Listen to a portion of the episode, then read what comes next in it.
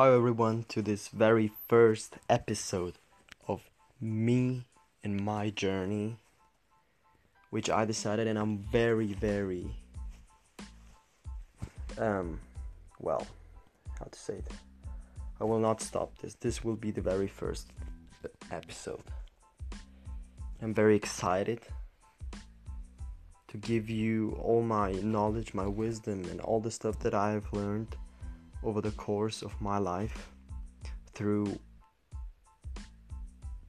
going through 12 years of soccer, um, being disciplined, and every day I will eventually talk about one topic or even two or I actually don't know what I'm what I will talk about but somehow give you value that you can use and give you some steps and how you can um, take action from these small chunks every day so you can be the best version of yourself.